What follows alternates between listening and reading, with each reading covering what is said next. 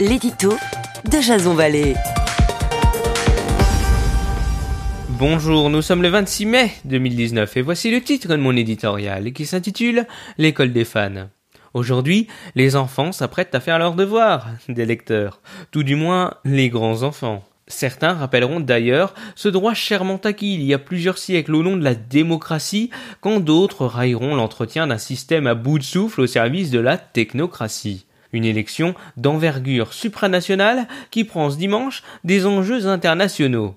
Il n'y a qu'à regarder cette salve de candidats non experts de la politique européenne, Manon Brie, François-Xavier Bellamy, Jordan Bardella, Nathalie Loiseau ou encore le très engagé gilet jaune Francis Lalanne.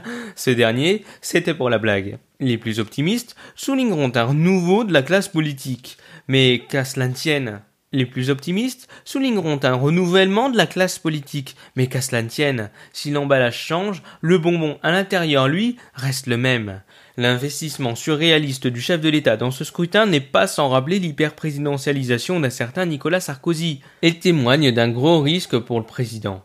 En effet, s'il échoue à passer devant le Rassemblement national, donné en tête depuis plusieurs vagues de sondages, ce sera toute sa présidence qui s'en verra délégitimée, alors que d'aucuns y voient déjà l'aube d'un nouveau remaniement, voire d'un changement de Premier ministre. Après Theresa May il y a deux jours, ça commence à faire beaucoup.